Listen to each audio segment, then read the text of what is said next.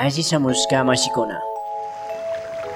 Yaku kawsay yukanchik aspa kunuqnina sumaq wayra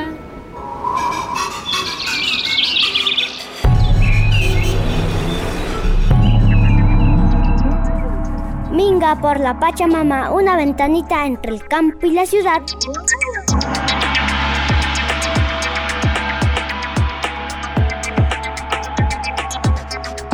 Mashikuna. Asishamushka mashikuna Bienvenidos y bienvenidas. Muy buenos días amigos, amigas de la Minga por la Pachamama. Un gusto estarles acompañando el día de hoy desde el mercadito El Chaquiñán. Aquí estamos guardando las respectivas distancias, utilizando las mascarillas y siempre, ¿no? Este cuidado comunitario. Muy buenos días, Marce. Muy buenos días, Eli, vecinos, vecinas, caseritos, caseritas de escuchas. Estamos aquí en su programa Minga por la Pachamama y por supuesto, pues recordar que podemos estar en estos espacios, ¿no? Les recomendamos que hay eh, espacios totalmente amplios, ¿no? Que puede darle toda la seguridad del caso que necesitamos ahora en estas épocas de un cuidado y muy contentos de estar visitando una parte acá de Tumbaco, ¿no? una parte además súper mágica en donde pues a uno cuando llega acá empieza a inspirarse, ¿no? Así que pues muy contento de conocer esta experiencia que en esta mañana vamos a compartir con ustedes. Ajá, así que hoy día estamos desde aquí, desde el Jardín de las Gardeñas, desde el mercadito El Chaquiñán y les damos una cordial bienvenida al espacio de la Minga por la Pachamama. Recuerde que puede comunicarse con nosotros a través de el 0982 42 0922. Línea Minguera 0982 42 0922. Usted nos puede enviar sus mensajes de WhatsApp, sus mensajes de texto, sus mensajes de Telegram, pues por supuesto a la línea Minguera 0982 42 0922. A través del Facebook en arroba corape satelital, arroba Minga por la Pachamama. Y pues por supuesto también les saludamos a todas las radios comunitarias que se han sumado pues a esta minga a través de Corape, eh, como es Radio La Tacunga en Cotopaxi, Radio Antena Libre en Esmeraldas. Radio Alfaro en Manabí, Radio Buen Pastor en Loja. Radio Erpe en Chimborazo, Radio Frontera en Tulcán. Radio Irfeyal en Pichincha, Radio Ideal Tena en El Napo. Radio Runacunapac en Bolívar, Radio Sucumbíos en Sucumbíos. Radio Salinerito en Bolívar, Radio La Voz de Guamote en Chimborazo. Radio Intag en Imbabura. Así que amigos, amigas, hoy día vamos a estar justamente conociendo el Jardín de las Gardeñas y este, el mercado de El Chaquiñán. Así que bienvenidos, bienvenidas a esta ventanita entre el campo y la ciudad.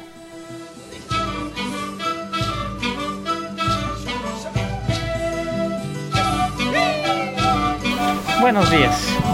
Eh, mi nombre es Luis, Luis Marcalla. Eh, este momento estamos aquí en, la, en el sector del Dorado, en la calle Ichimbía, a pocos metros del EQ 911. Aquí eh, hacemos la venta de las legumbres orgánicas, lo que es granos, lo que es algunas frutas. Eh, tenemos también elaborados como queso, eh, yogur, tenemos carne de pollo de campo, huevos, bueno, en fin, una variedad de alimentos eh, naturales. En este sitio estamos como unos 12 años. eh, eh, bueno, ha habido la aceptación de la gente que está aquí en La Manzana, también vienen gente de, de otros, de otros barrios, de- del norte, del sur.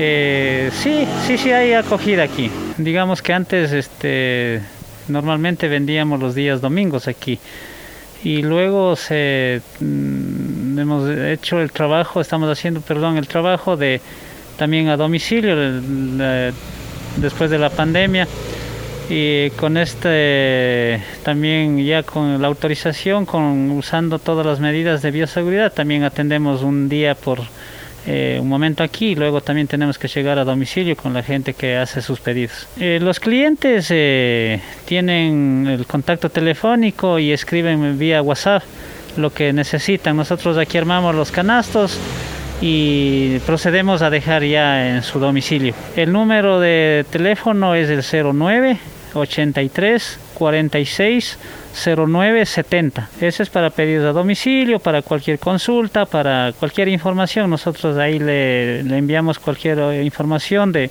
del producto que tenemos en la semana, un producto nuevo o el cambio de horarios, el cambio de días o así cosas, todo le informamos en este, en este número telefónico, ya sea con llamadas o vía WhatsApp. Tenemos, eh, bueno, todavía no hemos puesto en funcionamiento, también tenemos una página web que estamos trabajando para posteriormente eh, también estar ya eh, informando por este medio. y hacemos este, más aquí es la información de boca a boca el cliente que viene consume productos recomienda al vecino, al amigo, a su hermana y así. Esto es una cadena de, de boca a boca, esta es la invitación. Eh, aquí son varias, eh, de varias fincas, ¿no? Somos el grupo Yangoe. Eh, el grupo Yangoe es una, una organización de agricultores orgánicos del Ecuador donde tratamos de conseguir, de contactar con gente de diferentes zonas de, del país, con diferentes eh, con diferentes climas, con la finalidad de que, por ejemplo, yo soy de Toacaso. En Toacaso, como es una zona bastante fría, eh, estamos a 3.280, casi a 3.300 metros de altura, ahí no podemos producir, por ejemplo, los aguacates, ¿no?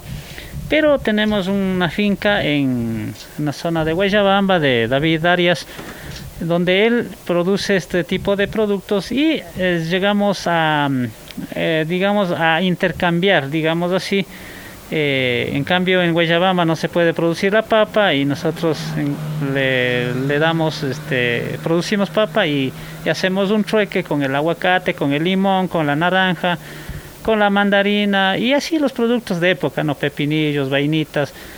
Y también tenemos en Puerto Quito otro compañero que eh, ocasionalmente trae guineo, trae así cosas que produce allá. De pastaza vienen los elaborados como los perfumes naturales, las cremas, la sangre de drago, bueno, en fin, una serie de cosas del palo santo, jabón de palo santo, así que sirve, son cicatrizantes, jabones cicatrizantes.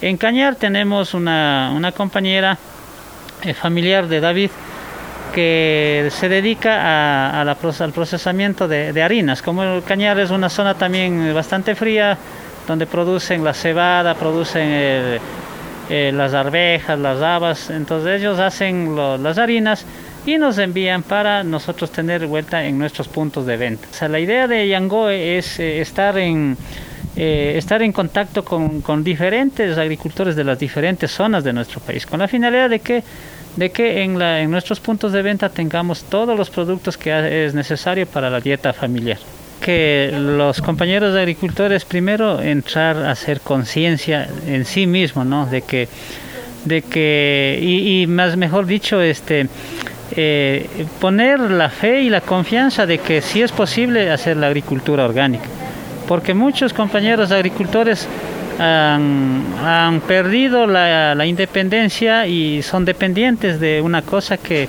que piensan que eso es la solución de la agricultura. Entonces por ahí empezaríamos de que vayan primero cambiándose en sí, en una convicción los agricultores y nosotros la idea de Yango es crecer, ¿no?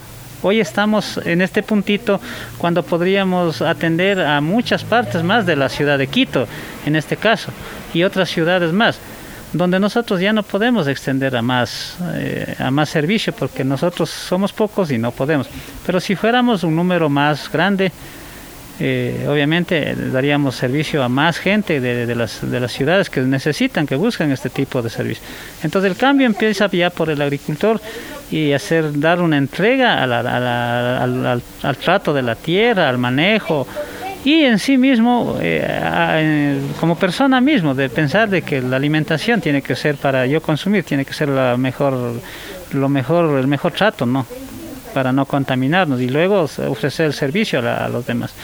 Así que invitarle que vayamos haciendo el cambio a los compañeros agricultores. Que tengan la absoluta confianza, que, estén seguros de que lo que nosotros estamos vendiendo, estamos vendiendo eh, absolutamente lo que nosotros decimos, que no duden y bueno, el cliente sabe también, conoce de calidad y, no puede dudar.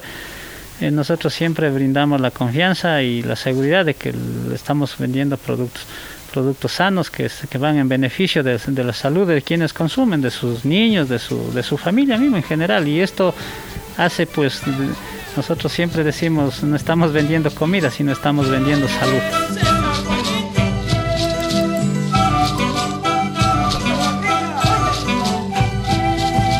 Vamos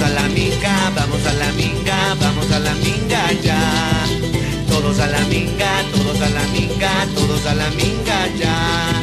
Y estamos justamente andando entre los Andes, llegamos a Tumbaco para conocer una feria que se están organizando aquí los vecinos, vecinas de Tumbaco. Y para conversar un poco más, estamos con un amigo. Muy buenos días, ¿con quién tenemos el gusto? Hola, mi nombre es Guillermo Gómez. Hola Guillermo, cuéntanos, ¿dónde estamos? Estamos en Tumbaco, muy cerca al Chaquiñán, a la vía del Chaquiñán de la ciclovía, que es la que nos da nuestro nombre, y estamos en el barrio de las Cinco Esquinas. Y aquí el espacio, ¿en dónde estamos? Aquí estamos en el Jardín de las Gardenias. Es un espacio multidisciplinar en el que se hace todo lo que trabajamos, todo lo que tiene que ver con alimento. Qué bonito, oye, el jardín de las gardeñas de esa canción, Dos Gardeñas para ti. sí, exactamente. Y la calle se llama Las Gardenias, entonces también por ahí viene el nombre. Ah, Entonces, más que las flores, en realidad es la calle. Sí, exactamente. Las Gardeñas. Oye, ¿y cómo así se les ocurrió organizarse, a armar esta, esta feria? Pues te cuento que estamos más o menos, eh, hace ya va a ser un año, como cuando salimos del confinamiento, y lo que hicimos con Jimena y con, alguna, y con nosotros, nuestros otros socios nos dimos cuenta de que aquí en Tumbaco hacía falta un lugar en el cual pudiéramos conseguir productos justos, agroecológicos, orgánicos y artesanales. Y además nosotros, cada uno de nosotros por nuestro lado, teníamos algunas relaciones que hicimos con productores y, y queríamos ayudarles a brindar un espacio de comercialización también, que hace bastante falta y hizo mucha falta durante la pandemia, ¿no? Entonces nos decidimos a juntarnos y a lanzarnos de aquí. Cada uno tiene, cada uno tiene un emprendimiento y, ma- y manejamos ya en este momento casi 20 emprendimientos por temas de, de bioseguridad y de, límites de aforo. Lo que hacemos es manejar los emprendimientos cada uno de nosotros y no vienen las personas. Y hemos creado un pequeño espacio donde sí hay, eh, vienen clientes de por aquí, viene gente de, de lados un poquito más lejos. Y ahí estamos. Oye, y en realidad en este escenario esto surge después de la pandemia, ¿no? Después de haber pasado en confinamiento un buen tiempo. Sí, exactamente. Justamente cuando salimos del confinamiento el año pasado, iniciamos con la feria, entonces ya vamos a ir casi para un año. Hicimos una pequeña pausa al fin del año y, y sí, nace más bien como una respuesta a eso, ¿no? Vimos una, una, una necesidad de la gente de poder acceder a productos justos, eh, agroecológicos y que no sean en las grandes cadenas, ¿no? Chévere, y, pero me imagino difícil, ¿no? O cómo, o por qué se animaron justo después de la pandemia. Creo que porque justamente decidimos, eh, al ver, o sea, nos inspira, digamos, la, la- la- el rol tan importante que jugaron los productores agroecológicos con las canastas, manteniendo a la gente en sus encierros con productos sanos.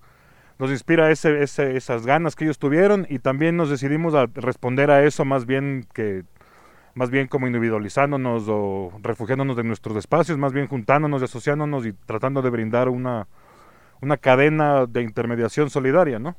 Y en ese ejercicio lo más difícil, Lo más difícil yo creo que es el tema de atraer clientes. Eh, al principio me parece que cuando la gente todavía estaba un poco temerosa y cautelosa de ir a, los gran- a las grandes cadenas, a los centros comerciales, tuvimos un impacto muy muy bueno al principio. Y luego más bien la gente como que un, un poco se le hace más cómodo creo yo ir a las grandes cadenas. Y por eso hemos tenido algunas dificultades, el aforo de gente ha bajado, pero también queremos que es de constancia, ¿no? O sea, estar aquí y que la gente sepa que estamos aquí, que estamos con productos y también sabemos que somos un espacio de comercialización de algunos productores que también están teniendo problemas, entonces ahí estamos. hay que seguirle apostando, ¿no? Y lo más satisfactorio, lo que en este proceso te ha llenado así como de emoción, de energía para continuar. Son varias cosas, pero yo diría que lo más importante es que bien o mal, con algunas trabas hemos logrado crear un espacio, estar aquí constantes. La gente de alrededor nos conoce ya, sabe que estamos aquí. Pero sobre todo también traer cosas que usualmente la gente no ve, ¿no? O sea, como que hemos traído macho, hemos traído oca, hemos traído em, frutas.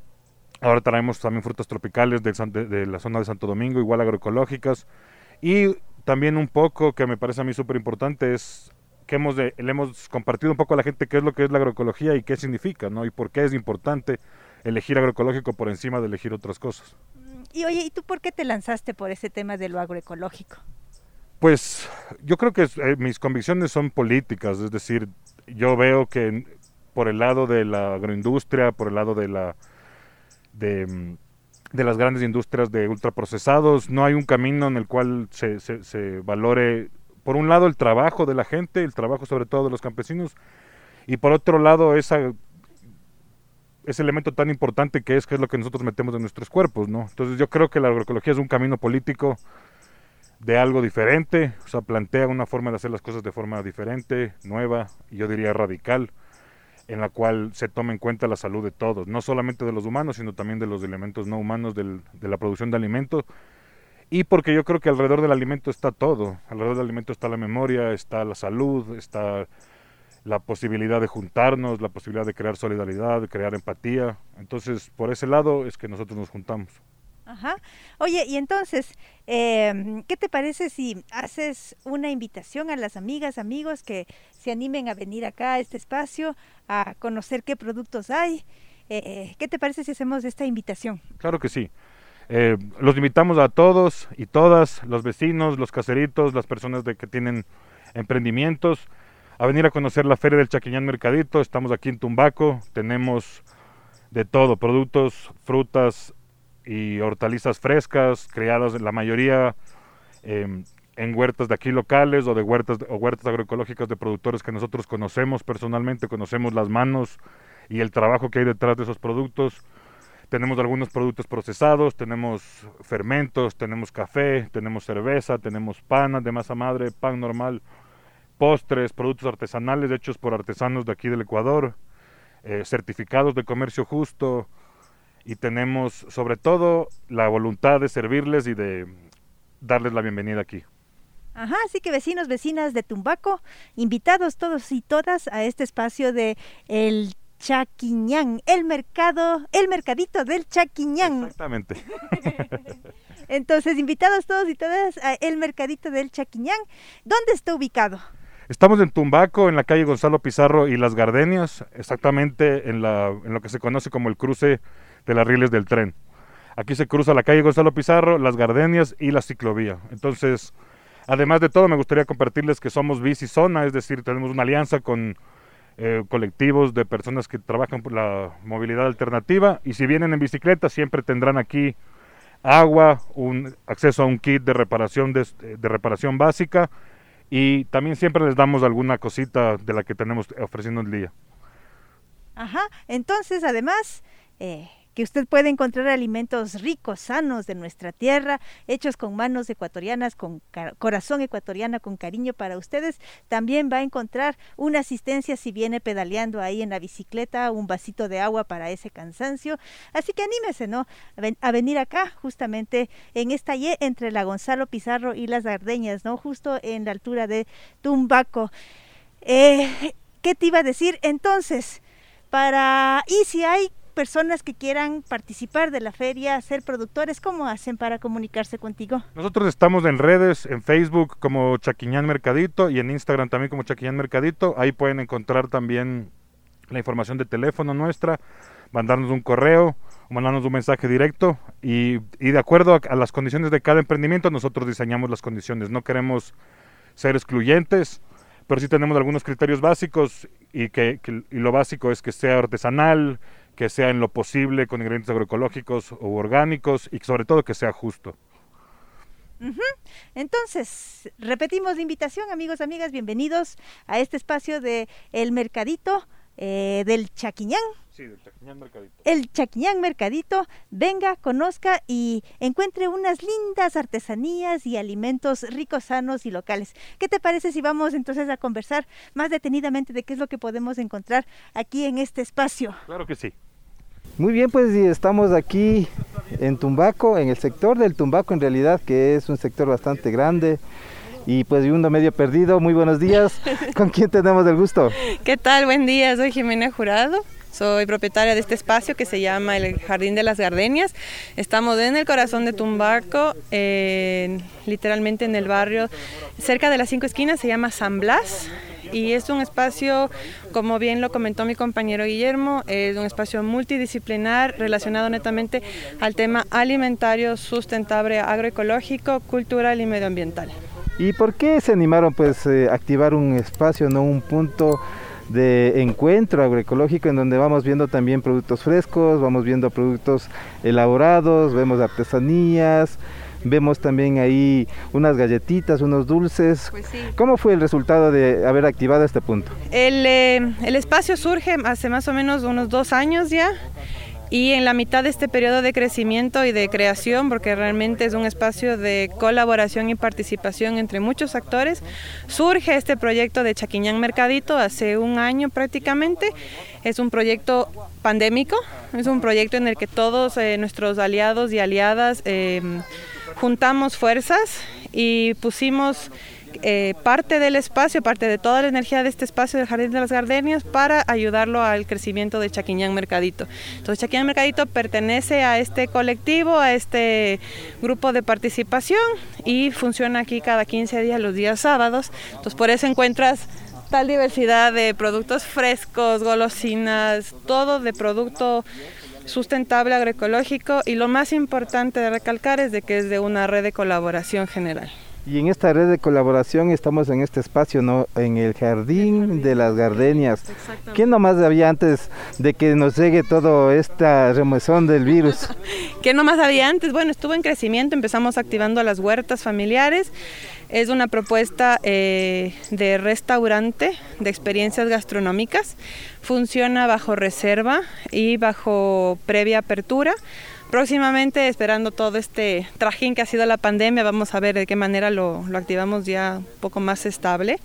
Pero nos gusta mantenerlo por el momento con un perfil eh, bajo reserva, solamente fines de semana que se abren para el público, para que todos puedan disfrutar de la mejor manera, para que la gente pueda venir a caminar, pasear. Nuestra intención es de que el espacio sea para el disfrute de la comunidad, entonces que sea participativo.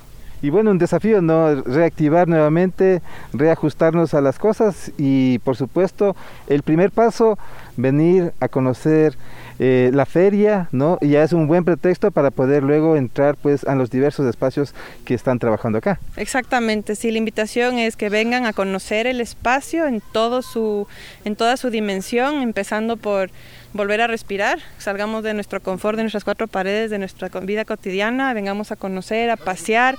Tenemos el espacio, eh, hay un montón de actividades que se pueden realizar. Tenemos nuestro punto de mercado, que sería como que parte del corazón de toda esta iniciativa. Entonces realmente la invitación es a, a disfrutar y conocer los senderos, los espacios y propuestas eh, que se desarrollan aquí. ¿Y cuántos espacios aquí más o menos, así puntos para ir? ¿Qué les parece si nos vamos rápidamente hacer un recorrido ahí? Vamos, podemos ver eh, lo que está ahorita en una regeneración del tema de los huertos, podemos ver la terraza del restaurante, que es una terraza que da vista a toda la propiedad. Tenemos un espacio ceremonial para eh, ceremonias de temazcal, que es eh, una propuesta de medicina ancestral. Entonces son puntos de reuniones totalmente participativos.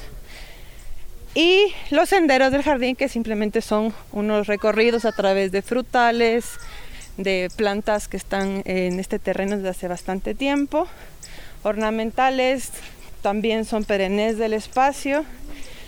Entonces aquí estamos reactivando un huerto, acabamos de plantar un poco de semillas, tenemos un naranjo, tenemos ese espacio también de huertas, atrás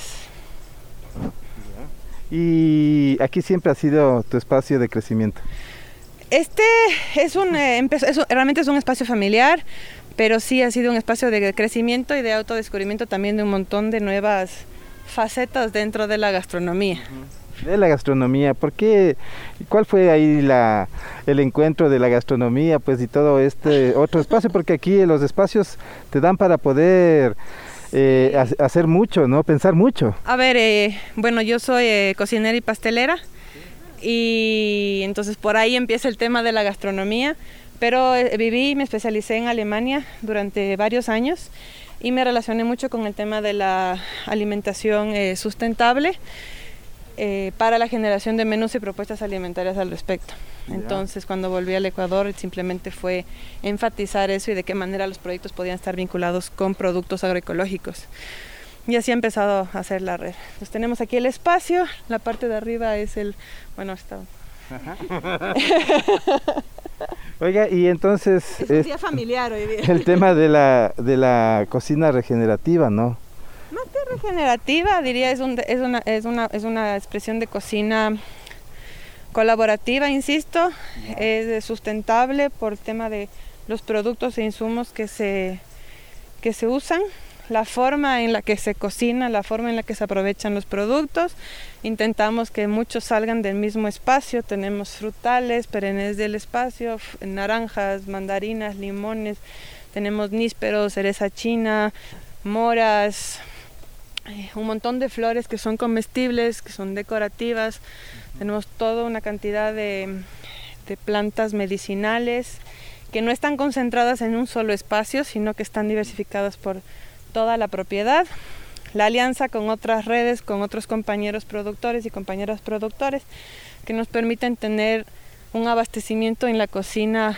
eh, ya quisiera yo que sea el 100% orgánica, pero sí se puede hablar de un alto porcentaje, hasta un 90% en el que sostenemos nuestra cocina con los productos de nuestra misma red de Chaquiñán. Vean nomás, o sea, sobrepasan el 50%. Sí, sí, sí, creo que actualmente ya podemos decir sí, solamente con lo que usted pudo apreciar de, de nuestro mercado, realmente es una buena, una buena idea de lo que tenemos de, de- de productos. Porque claro, no uno cuando habla de la, de la, del orgánico, de la agroecología, pues ya le saben poner a uno las trampitas, no decir, no, pero no es al 100%, diríamos el 80%. Un 80%, sí. Y entonces eso ya es un gran logro, ¿no? O sea, un gran logro en un medio que además los obstáculos, ¿cuáles son los obstáculos ahí más fuertes para Para ustedes? la cocina, para una cocina sustentable, una cocina, eh, sobre todo la que estamos manejando, que no tiene por el momento un formato de menú, carta estable, sino es el realmente impulsar el producto local. El mayor reto es que el cliente acepte que no siempre va a haber lo mismo. Eh, porque si es que tú te pones a pensar de la manera orgánica de producción de la tierra, no siempre tenemos los mismos productos, hay una estacionalidad de crecimiento y también de cosecha y eso es bastante importante. Y si las cocinas apropiamos esas, esas realidades, tenemos la capacidad de generar menús más versátiles con más frecuencia de cambio, que también en el tema de cadena eh, económico puede haber una dificultad, pero también creo que es la voluntad de cuál es la aspiración con la que uno quiere llevar el negocio netamente negocio o también como una especie de eh, retroalimentación con las otras personas. Claro, no un negocio en donde todos ganan, ¿no? Todas las personas ganan, ganar, ganar todos. Exacto. Muchas veces vamos a recolectar los alimentos en ferias, de, en fincas amigas. Y es muy bonito el hecho de simplemente ver que está disponible, ok, yo vine con la idea de conseguir algo, evidentemente eso no hay, no es tiempo, entonces, ¿qué alternativas podemos encontrar? ¿Qué alternativas puedo yo adquirir para suplantar la idea de menú que yo me había hecho en la cabeza? Entonces, sí es un reto, pero creo que es un reto sumamente válido. Creo que el vincularse con el tema de la gastronomía sustentable va muchísimo más allá de solamente comprar productos que provengan de la misma cadena. Hay un impacto social, económico, político sumamente fuerte, sumamente importante y no creo que ningún negocio, ni ninguna cadena, ningún proyecto, no solamente gastronómico, tiene que desvincularlo. O sea, el es. tema social, político, económico es muy, muy importante y creo que uno tiene que tomarlo en consideración con todo su ese paquete de vida que uno tiene, ¿no? Así es, ¿no? Y entonces el cliente no tiene la razón, podríamos decir, ¿no? Porque estamos a veces mal enseñados las personas, ¿no? Como decir que nosotros tenemos la razón y decir bajo qué criterios de esa razón, ¿no? Bajo hacia dónde va esa razón. Y si no tenemos la información de lo que implica, ¿no? El trabajo que hay desde la producción de los alimentos, desde quien elaboran los alimentos, con esa responsabilidad además con el entorno, con esa responsabilidad y con esa cosa compleja de la organización, pues hay muy difícil el cliente que, eh, ese cliente que no tiene todos estos elementos y ahí ya el resultado es que no tenemos la razón y nos podemos convertir en unos clientes violentos, agresivos, ¿no? Que me den todo. Yo no creo que el cliente no tenga la razón. Yo creo que sentamos en un proceso en el que estamos educando al cliente, que tenemos la capacidad de diferentes frentes de educar al cliente. Obviamente hay gustos para todo. Nuestra propuesta es irnos por la gastronomía sustentable agroecológica y en la que va a ser cambiante. Entonces creo que es educar al cliente, educarnos a nosotros mismos también y eso es lo importante. Todos aprendemos, es un proceso de aprendizaje. Sí, en ese proceso de aprendizaje, el alimento, ¿no? Parte de lo que nos va juntando. Oiga, y aquí estamos ya, yo ya estoy sudando, y eso que no soy el que cargo la cámara, y el clima, ¿no? Bien rico, calorcito, se sienten aquí rápido, se sienten, ¿no? Los climas. Realmente el lugar es privilegiado, es un, es un, es un vallecito rodeado de árboles, tenemos un montón de algarrobos que nos dan una sombra increíble. Y tienes espacios para tomar el sol, para distraerte, para caminar y ver naturaleza viva. Aquí no tenemos ningún jardín eh, de revista, sino es un jardín natural. Oiga, entonces para venir acá, para poder llamar, para poder informarnos, yo digo, mucha gente va a estar ya apuradísima que quiere conocer esto urgentemente porque es en Tumbaco, ¿no? Estamos a minutos del centro de, de Quito, quienes viven por el sector del eh, el sector de la, del ejido, por ejemplo, el sector de las universidades, quienes viven por el sector del norte o del sur, no, no queda lejos, ¿no? ¿Cómo podemos eh, infor- eh, tener más información? En las redes sociales, tanto de Facebook como de Instagram, estamos como guion bajo el jardín de las gardenias guion bajo. Eh, ese es el, el espacio, el nombre del espacio, la forma en la que nos puedes ubicar. Y de ahí en las redes particulares de Chaquiñán Mercadito o del proyecto de pastelería personal que se llama La Guagua Cultura Culinaria. Todas en redes sociales están eh, relacionadas unas con las otras, entonces cualquier visitante que entre a alguna de las redes va a encontrar el enlace para seguir conociendo a todos los que articulamos este gran proyecto. Muy bien, pues entonces pendiente para qué le parece la siguiente. Nos organizamos y hacemos algún, eh, le acompañamos a preparar un plato que el que más le guste. Con muchísimo gusto, están cordialmente invitados a ser parte de la recolección de alimentos, de la cocinada, de la experiencia con la gente y a disfrutar del espacio. Así que para la próxima semana les invito cordialmente a esta gran experiencia. Así que nos vamos a organizar, ¿no? Y vamos a ver si es que con los tiempos y todo, para ver si vamos con ese descubrimiento con ustedes. Qué gusto conocer su trabajo. Muchas gracias, del gusto mío. Ya para cerrar el diálogo, su mensaje a todos los eh, caseritos, caseritas, que en este proceso de educación entre todas las personas, ¿no? Todos estamos en este proceso. Pues sí, ¿Cuál sería su saludo, su mensaje? mi salud y mensaje. Eh, de darnos la oportunidad de colaborar entre todos, de conocer y de apreciar eh, tendencias distintas, tendencias importantes de valoración de la cadena de alimentos y de velar por nuestra seguridad alimentaria. Muy bien, muchas gracias. Seguimos con más Minga aquí andando entre los Andes, conociendo pues no todo este Ecuador maravilloso en donde nos dan estas sorpresas como las que nos hemos encontrado hoy, en donde existe todavía biodiversidad y por supuesto hay que cuidarlo. Así que seguimos pues con más Minga. Por acá vamos y, ay chicos, chicas, ají feroz. Sí. Aquí Feroz es uno de los emprendimientos fundadores de este espacio y, y lo que hacemos es nos dedicamos a hacer productos alrededor de lo- del ají y de los fermentos que nos inspiran del mundo. Entonces tenemos nuestros nuestra salsa fermentada cruda que es hecha con tres ajís diferentes y ocho especies. Tenemos una salsa que está inspirada en una salsa valentina.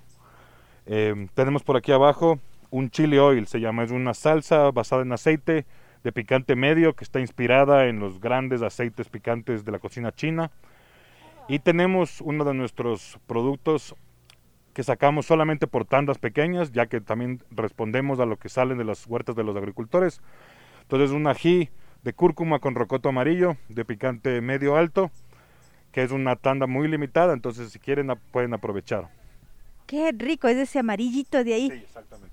Oye, y mm, para las personas de estas que no conocemos mucho sobre el tema de la fermentación, eh, ¿cómo les explicarías? ¿Qué característica es esto de, por ejemplo, el ají fermentado?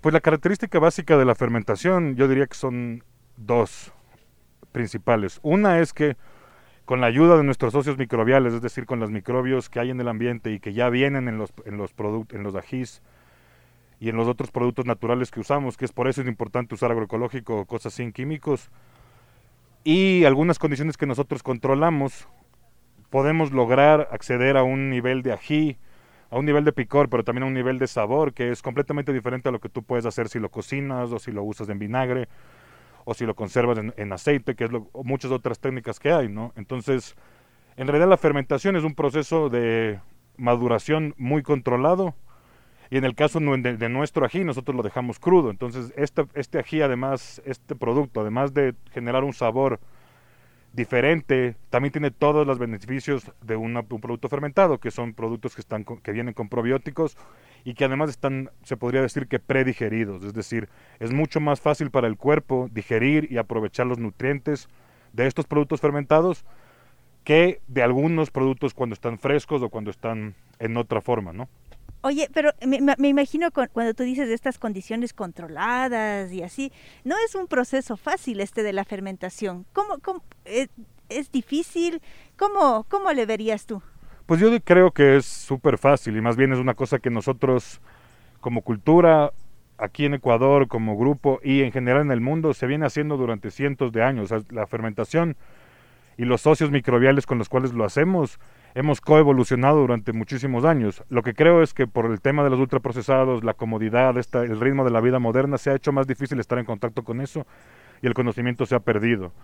Pero por ejemplo, cuando yo te digo condiciones controladas, lo que nosotros hacemos con el ají es solamente mantenerle, encontramos, ¿no? después de mucha prueba y error, cuál es el nivel de sal y de, y, de agua que debe tener el ají para que las condiciones sean propensas. Lo que tú haces a la final con la fermentación, cuando tú fermentas, que a la final es la única diferencia que hay con algo que se está echando a perder, es que tú controlas esa fermentación, ese proceso. Entonces lo controlas con sal, lo controlas con agua, lo controlas la temperatura exactamente, las condiciones de alrededor. Entonces todo, de todo eso depende y todo eso es lo que tienes que hacer. Pero en realidad el conocimiento está aquí. Si tú vas y tal vez la gente no le llama fermentación, pero cuando hablan, por ejemplo, de un ají añejo manaba, es un, ají, un- es un ají que está fermentado, solamente que la gente tal vez no lo, no lo conoce así. O hablas de chicha, o hablas incluso del pan que se deja leudar. Eso también es un proceso de fermentación. Entonces, lo que tú haces es jugar con eso, pero en realidad no es difícil, requiere un poquito de investigación tal vez. Nosotros también hacemos un servicio de, de compartir el conocimiento que hemos ganado en este proceso del, del ají feroz con comunidades, pero sobre todo con otros grupos de emprendedores que les interesa la- eh, conservar sus cosas, ¿no? Que también es muy importante ahora en este momento de, de dificultades en la comercialización. Hemos hecho un par de talleres con grupos de productores agroecológicos, sobre todo tratando de que ellas empiecen a, a conservar mejor sus productos y no tengan que... lo- por suerte no se desperdicia, ¿no? O sea, a la final va a los animales, va al compost, pero sí es un, un esfuerzo y un trabajo que al final se vuelve a meter al ciclo sin sacarle frutos. Ah, y entonces la fermentación también tiene que ver con esto de conservar Claro que sí. los productos, de mantenerlos durante más tiempo útiles para comer. Exactamente, o sea, digamos nosotros, la fermentación de nuestro ají toma, dependiendo de las condiciones de temperatura sobre todo, entre 10 y 15 días. Y luego de eso el ají se estabiliza y puede durar, si tú lo manejas bien, durante años en un, en- un- en un espacio. Y es lo mismo que pasa con otros productos fermentados, es decir, una cerveza artesanal, si está bien, bien embotellada y bien manejada, te puede durar años. Lo mismo que pasa con un vino, lo mismo que pasa con un queso. El proceso sigue, ¿no? Cuando es crudo como nuestro ají, a diferencia de otros ajís fermentados que en el momento de elaborarlos les paran la fermentación. La fermentación solo, se, solo sigue, pero sigue a un nivel mucho más lento porque tú ya no le tienes... Los microbios viven en realidad de azúcar o de carbohidratos. Entonces, si un momento hay un momento en el que eso se acaba, eh, la fermentación baja su intensidad y sigue ahí conservándose y, y el sabor se va haciendo más, se va diferenciando, no se va haciendo más complejo, se hace más picante a veces, se hace más amargo. Es en realidad un mundo por explorar súper chévere, pero al mismo tiempo es una cosa que mm, es fácil de hacer en la casa, un ají fermentado es súper fácil. Si nos describen, nosotros les, les- decimos exactamente todas las cosas básicas y se les puede aumentar casi cualquier cosa. En realidad, en si tú vas a cualquier lugar, a cualquier cultura del mundo, todos tienen una, una historia de fermentación de diferentes cosas, de- respondiendo a las diferentes necesidades, pero casi todos los productos frescos se pueden fermentar y conservar de esa manera. Ajá, y entonces veíamos este de aquí, este es, ¿no? El ají amarillo. Es una especie de rocoto amarillo que no es tan común, con cúrcuma fresca manavita, todo agroecológico. Oh, Crudo, es vegano, no tiene ningún añadido, no tiene ningún tipo de conservante ni ningún tipo de estabilizante. Y Ah, Lo hacemos en tandas pequeñas porque es lo que nos va saliendo de nuestros socios. Nosotros hemos hecho con el ají, sobre todo, un esfuerzo de conocer a los productores, tenemos alianzas directas con ellos, pagamos incluso precios un poco más arriba de lo, de lo que paga el mercado por los insumos. Entonces queremos decir que es un, espíritu, es un ají con espíritu agroecológico, ya que no conseguimos todo agroecológico, pero el espíritu está ahí y más bien también nos gustaría pensar que en algún momento se puede convertir en un ejemplo de un emprendimiento social, ¿no? O es decir, la ganancia es importante porque todos tenemos que vivir en este mundo, pero al mismo tiempo es mucho más que eso, es mucho más que una simple transacción de mercado. Ajá. Oye, ¿y el sabor? Cúrcuma me estoy imaginando y no sé por qué tengo la sensación de que ese ají amarillo no es tan picante, sino más bien dulce. ¿Cómo sería? Cuéntame, ¿cómo es más o menos el sabor? El, el- en general el rocoto, el amarillo y el rojo es dulzón, o sea, la eh, tiene, es un nivel de picante alto, sobre todo para el estándar de, de- del nivel de picor de la gente, pero en realidad después del picor está el dulce y entonces son dulzones. Eso es lo que le da el sabor dulce a nuestro ají. El rocoto amarillo más bien yo diría que es un poco más picante que el ají rojo. Y la cúrcuma también le da un sabor muy particular, ¿no? La cúrcuma también a veces incluso llega a ser un poco picante, como amarga. Y la fermentación ayuda un poco a mezclar las dos cosas. Entonces es un sabor rico, yo diría que está más cerca de lo amargo que de lo dulce. eh, y es fuertecito. Y las, obviamente todas esas puntitas negras que, puntitos negros que tiene son de las semillas del rocoto que todos sabemos que son negras. Ah, ya. A mí que me gusta el picante y esos sabores extraños, me parecería que podría llevarme ese, pero por ejemplo, para alguien que esté recién como tratando de arañar esos lugares de la fermentación y que tiene un cierto gusto por el ají, pero ha comido el ají más fresco, ¿cuál le recomendarías? Pues yo le recomendaría, si quiere entrar al mundo a probar productos, a productos fermentados, nuestro ají, nuestra salsa tradicional, que es el que, con el que empezamos, eh, nuestro mejor producto y que lo hacemos con tres tipos de ají diferentes y ocho especies, como les decía. Es un, yo diría que para el medio ecuatoriano lo que uno puede ver más o menos del estándar es un poco de picante medio alto, pero eh, usado en pocas cantidades de rico y se le siente mucho el sabor.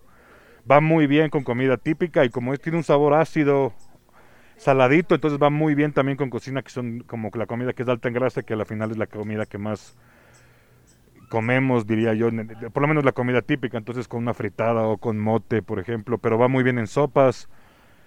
En realidad es un, ají muy rico y muy, y muy versátil. Y luego tenemos otras versiones, como les decía, este ají, el chili oil, que es un ají basado en aceite, es completamente diferente. El sabor es otro método, otra técnica, es una técnica china que se ha perfeccionado a través de milenios, en ese caso sí, en el cual se saca de la, tanto de la pimienta como del ají un sabor y un aroma que no se, conoce, no se consigue con otras técnicas. Es picante medio bajo, diría yo, y tiene un sabor muy, muy bueno. Obviamente va súper bien con comida asiática. Ya, y ese en realidad funciona igual que el ají, o sea, te pones, por ejemplo, en el arroz, así. Exactamente. Va muy bien con arroz, va muy bien con empanadas, por ejemplo. Y como es basado en aceite, también es más fácil de mantener porque se mantiene también fuera de la refrigeración. Y para freír, no. Se puede usar, lo que creo es que sale un poco caro usarlo para, para, para, para fritar. Pero sí se puede usar en marinadas. Mucha gente que le gusta, pero no le gusta mucho el picante, pero le gusta el sabor que tiene, lo usa para marinar o para terminar unos vegetales salteados, por ejemplo. Entonces le puede sacar el sabor y el aroma, pero no tiene tanto picante. Ve, qué interesante, qué rico. ¿Y esta pasión por el ají, de dónde viene? Eh, este es un emprendimiento que empezó como de mi hermano y mío, y en realidad a nosotros nos viene el gusto por el ají, por lo picante, por nuestro papá, que siempre fue ajicero y siempre era el típico que pedía, señor, no tiene un ají más picante o este ají no pica. Y siempre como que se desarrolló una competencia amigable en la casa a ver quién podía, quién podía comer más ají. Y luego con el tiempo, o digamos, por mi lado yo me metí el tema de la agroecología, mi hermano también a otros temas como más de tecnología y de estos ensamblajes entre lo humano y lo no humano. La fermentación fue una cosa que encontramos en común. Y no encontrábamos en realidad en, en el mercado de aquí un ají que fuera fuerte y que fuera rico al mismo tiempo. Entonces, y que además fuera sano, o por lo menos sano en algún sentido racional, porque los que uno consigue aquí, la mayoría de los industriales son llenos de químicos y llenos de unos em, eh, incluso ingredientes impronunciables. Entonces por ahí nació la idea, nos tomó tiempo, casi un año, porque estábamos lejos, perfeccionar la receta, pero aquí estamos y ya llevamos casi tres años con el emprendimiento y va, va, va caminando. Ajá, qué rico. Oye, me muero de ganas por probar. Eh, no sé, me has hecho dudar cuál de los dos llevarme, o cuál de los tres en realidad. Y ahí tenemos otra salsa que es una salsa completamente diferente a las otras, que es inspirada en una salsa mexicana muy famosa que se llama salsa valentina.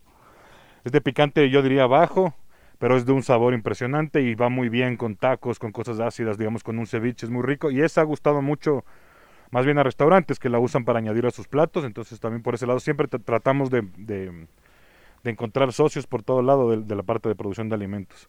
Entonces esta salsa es muy rica, se conserva muy bien y además eh, no es muy picante. Para alguna persona que no le gusta el picante, es perfecta.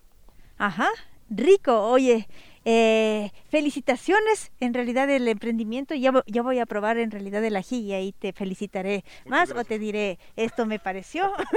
Sí, perfecto. Siempre estamos buscando que la gente nos dé retroalimentación para mejorar los- nuestras prácticas. Chévere. Y el ají tiene su propia página web, tiene su, su, su espacio en las redes sociales. Sí, exactamente. Tenemos nuestro propio eh, Instagram, que somos como Ajíferos de Ecuador, Ajíferos de C en Facebook. Eh, en redes nos pueden encontrar directamente nuestros números de teléfono también para eh, tomar pedidos o dudas o como les decía, solamente para compartir algo de la pasión por el ají. Y también tenemos nuestra página web que también está linkeada en el Facebook y en el, y en el Instagram. Y estamos para servirles y para hacerles conocer un poco más de, la- de los productos picantes. Ajá, así que amigo, amiga, usted que dice, ay no, qué picante, a mí el ají no me gusta, una invitación a que le vaya probando no el picante, sino ese sabor que hay después del picante, como dijo Guillermo.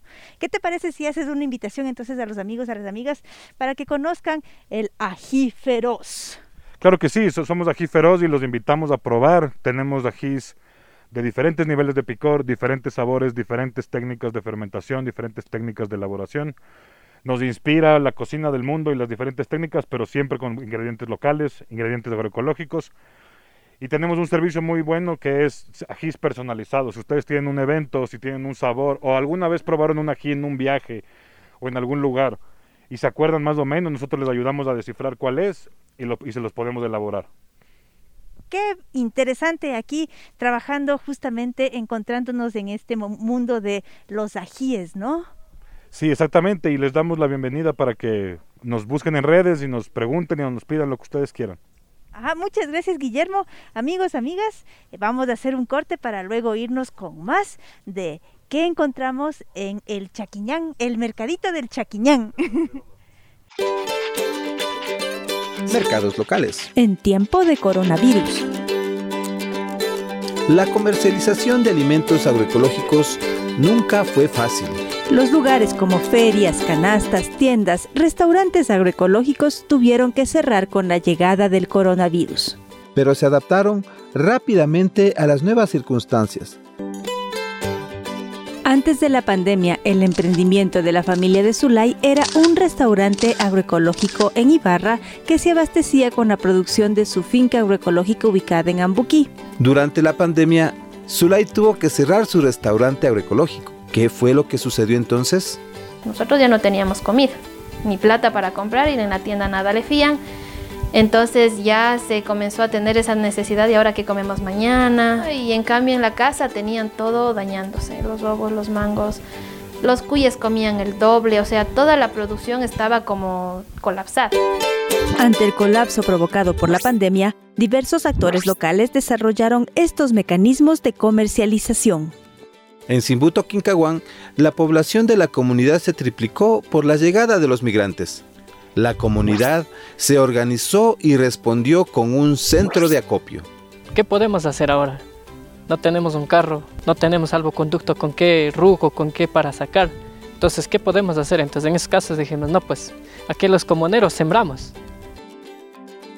Como no podíamos aglomerar, entonces le perifuneamos para que vengan a dejar, consiguiendo una persona responsable para que nos dé vendiendo. Entonces ahí es donde que la gente llegaba desesperadamente. Algunos papitas las que sembraban 10, 15 sacos, nos hacíamos trueque, nos hacíamos cambio porque económicamente no podíamos dónde generar.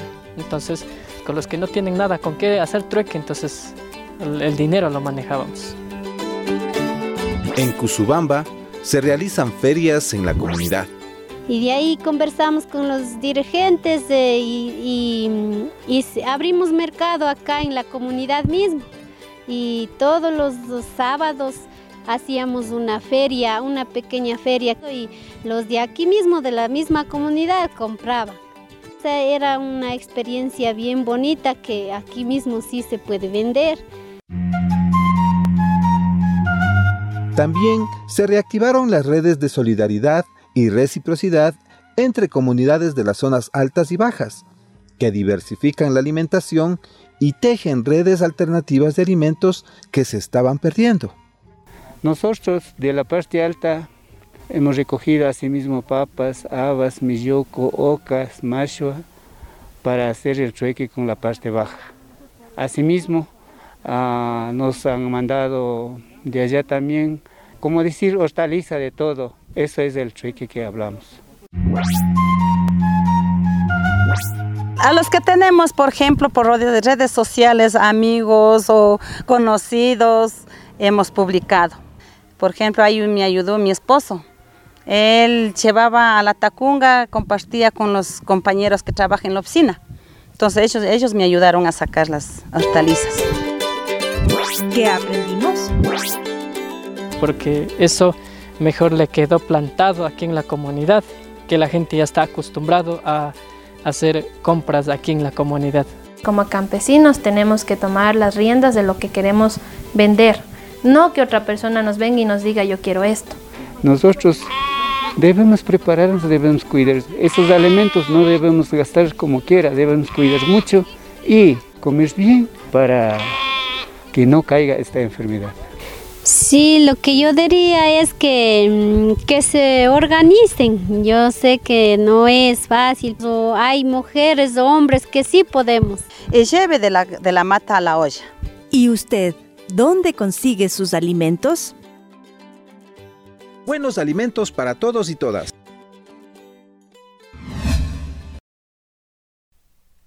Las delicias, ¿no? Que encontramos en el mercadito del Chaquiñán. Bueno, y en los espacios, ¿no? En donde existen estos productos agroecológicos, productos frescos y también que hemos logrado ahora, andando entre los Andes, conocer estas experiencias que nutren la vida en realidad, ¿sí?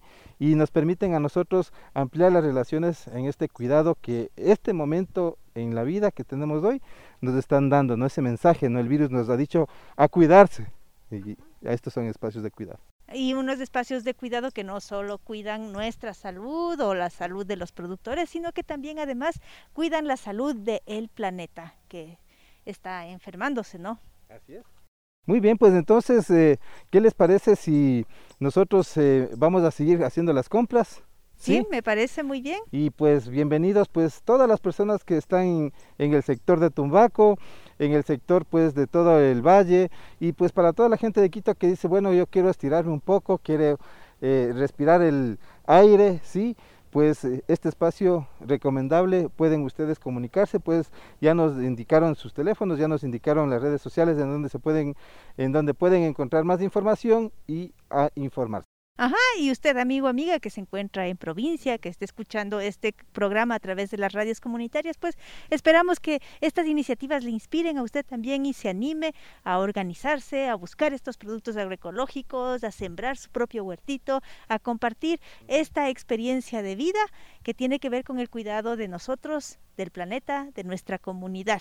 Así es, pues, y recuerden que el poder del caserito, el poder de la caserita, está en sus manos. Hasta la próxima.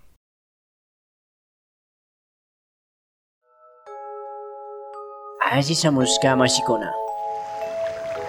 Yaku kawsay yukanchi gaspa kunugnina sumak wayra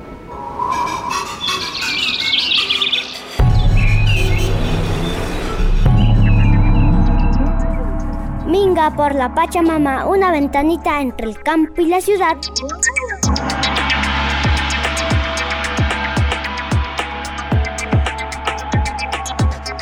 Ashisamushka mashikuna. Ashisamushka mashikuna. Bienvenidos y bienvenidas.